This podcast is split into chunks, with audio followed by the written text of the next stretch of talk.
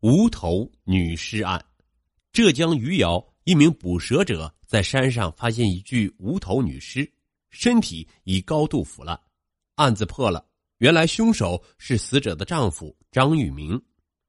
为什么要杀自己的妻子？关押在余姚看守所涉嫌故意杀人的张玉明说：“他生性风流，到处找情人，自己忍无可忍，最后杀了他。”余姚黎州街道陈洪村内的一段山路，由于地势陡峭、崎岖难行，被称为“犄角弯”。山路远离村落，茅草长势惊人，鲜有人质。二零一五年十月十二日上午，以捕蛇为生的湖南人袁某来到黎州街道陈洪村，为寻找蛇的踪迹，袁某专门挑选人迹罕至的山路寻访。临近中午，他拐进了犄角弯。走到不到二百米，袁某突然被小路正中的什么东西挡住了去路，上面还盖着一些茅草。一丝异样的感觉浮上袁某的心头，他壮着胆子掀开茅草，顿时眼前血肉模糊的场景吓得他魂飞魄散。一具腐败的残尸横卧在路当中。余姚市公安局启动凶案侦查机制，经拉网式搜索。陆续有残肢和尸块从小路两旁的茅草丛里被找出来，还找到一包疑似受害人的衣物，但里面没有任何能证明被害人身份的物品。民警判断，受害人属于低收入人群，且只有一件上衣是当季新款，在余姚市只有黎州街道梁辉、陆埠镇、涨亭镇辖区内三处市场有售，从而一定程度上框定了受害者活动的大致区域。经法医鉴定得知，受害人为女性，身高一百五十厘米左右，身上伤痕大多为利刃砍切所造成。据尸体腐烂程度判断，受害时间为一至三个月。民警还发现一个细节：受害人的头发非常长，足有五十厘米，可见生前是个长发及腰的女子。警方制定先期侦查措施。对全余姚市范围内的失踪妇女进行一次全面梳理，制作协查通告，广泛张贴于现场附近村落，重点指向余良辉、陆埠、涨亭三个方向。第七天，真相的面纱终于被揭开。十月十九日下午，暂住于余姚黎州街道梁辉苏家园村的四川人朱大姐，下班后骑电瓶车回家。当他推着车在村里的菜场买菜时，突然看到一则协查通告，上面显示的衣物照片颇为眼熟。朱大姐想到一个多月前不辞而别的女邻居和她那寡言的老公。接到线索后，专案组立即与朱大姐取得联系，了解到租住隔壁的是一对湖南籍夫妇，男的叫张玉明，女的赵兴玉，以前就在附近厂里干活。一个多月前，他俩突然不辞而别，而且特别匆忙，连租房里的一些行李物品都没收拾。朱大姐描述的女邻居身高、体型、着装都与受害者高度吻合。朱大姐还特别提到一点：这位女邻居有着一头及腰的长发。民警随即眼前一亮，受害人身高一米五左右，而头发却长达五十厘米左右，这不正是长发及腰吗？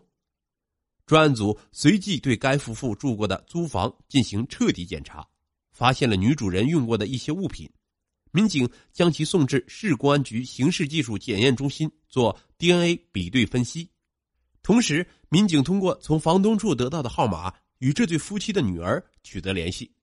女儿回忆道：“上个月父亲突然来电说和母亲一起离开余姚去福建打工了，但母亲从始至终都没接过电话。”赵兴玉这一个多月以来均处于失联状，而她老公张玉明却说两人一起在福建打工，有重大作案嫌疑。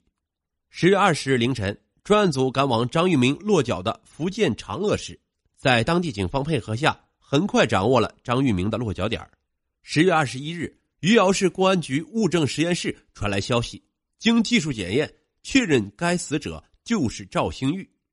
当民警出现在张玉明面前时，强作镇定的张玉明并没有多说什么，只是说：“我老婆找不到了，我也不知道她去哪儿了。”从福建回余姚的路上，张玉明始终一言不发。审讯室内，瘦小枯干的张玉明，他坐在椅子上，目光游移，始终不敢正视民警。我，我老婆离家出走了，我也找不到她。面对民警的提问，张玉明的回答仿佛言语一般，丝毫没有任何底气。随着民警步步追问，张玉明的额头渗出细汗，眼神中仅有的一丝光彩也暗淡下去，最终整个人颓倒在了椅子上。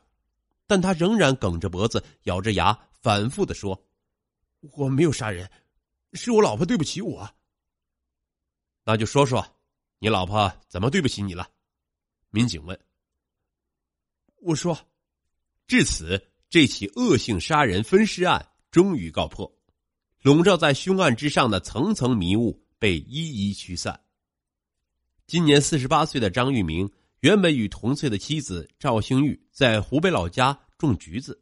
虽然收入不高，但日子也过得简单平静。然而，在二零零二年左右，张玉明发现妻子常早出晚归，花钱大手大脚。村里种种有关于他作风问题的流言蜚语不绝于耳，尤其在生完第三个女儿后，赵兴玉的所作所为更是肆无忌惮，丝毫没有收敛迹象。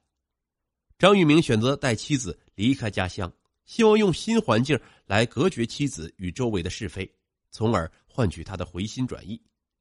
二零零九年三月，张玉明带妻子到余姚市黎州街道三溪村暂住。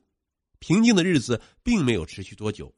赵兴玉又故态复发。张玉明强按心中怒火，再次选择了隐忍。二零一四年十月，他带着妻子到梁辉苏家园村暂住，可是妻子依旧我行我素，且对他愈发冷淡。